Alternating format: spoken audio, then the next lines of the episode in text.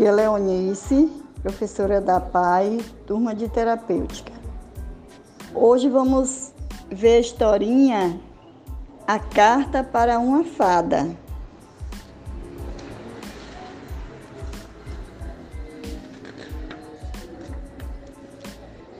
Oi, eu sou Ana, Ana da cara de banana.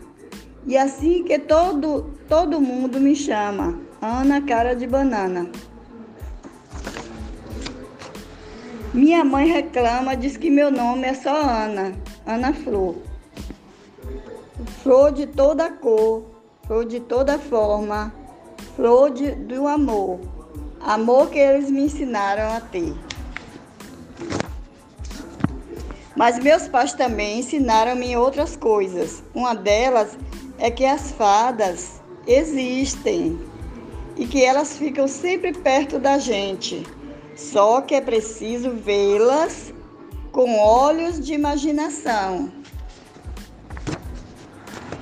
E foi por acreditar em fadas, de dizer que elas existem e eram amadas, que todos riam de mim. Então eu chorava, me lastimava, corria e me escondia.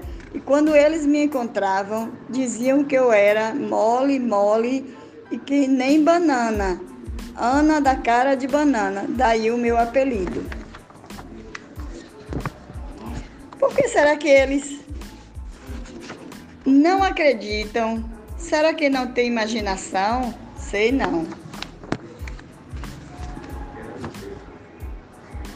Sei que existe uma fada que tem um coração grande, que guarda com cuidado tudo aquilo que ama, igualzinho a minha mãe. Acredito também que tem uma fada que conta histórias só para a gente esquecer da tristeza, igualzinho ao que faz a minha avó. Quando estou triste, também acho deve ter uma fada comelona e bem gordinha, que nem a minha irmã Belinha.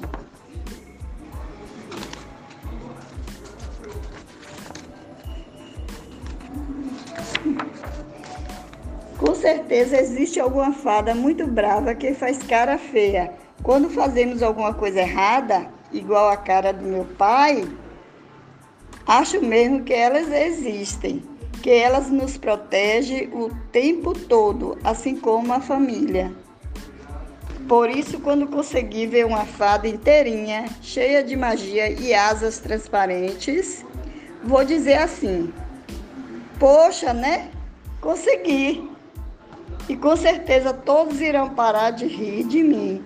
E eu poderei ser apenas Ana Flor, amiga das fadas, criança também encantada, que escreveu uma carta porque aprendeu a brincar de imaginar.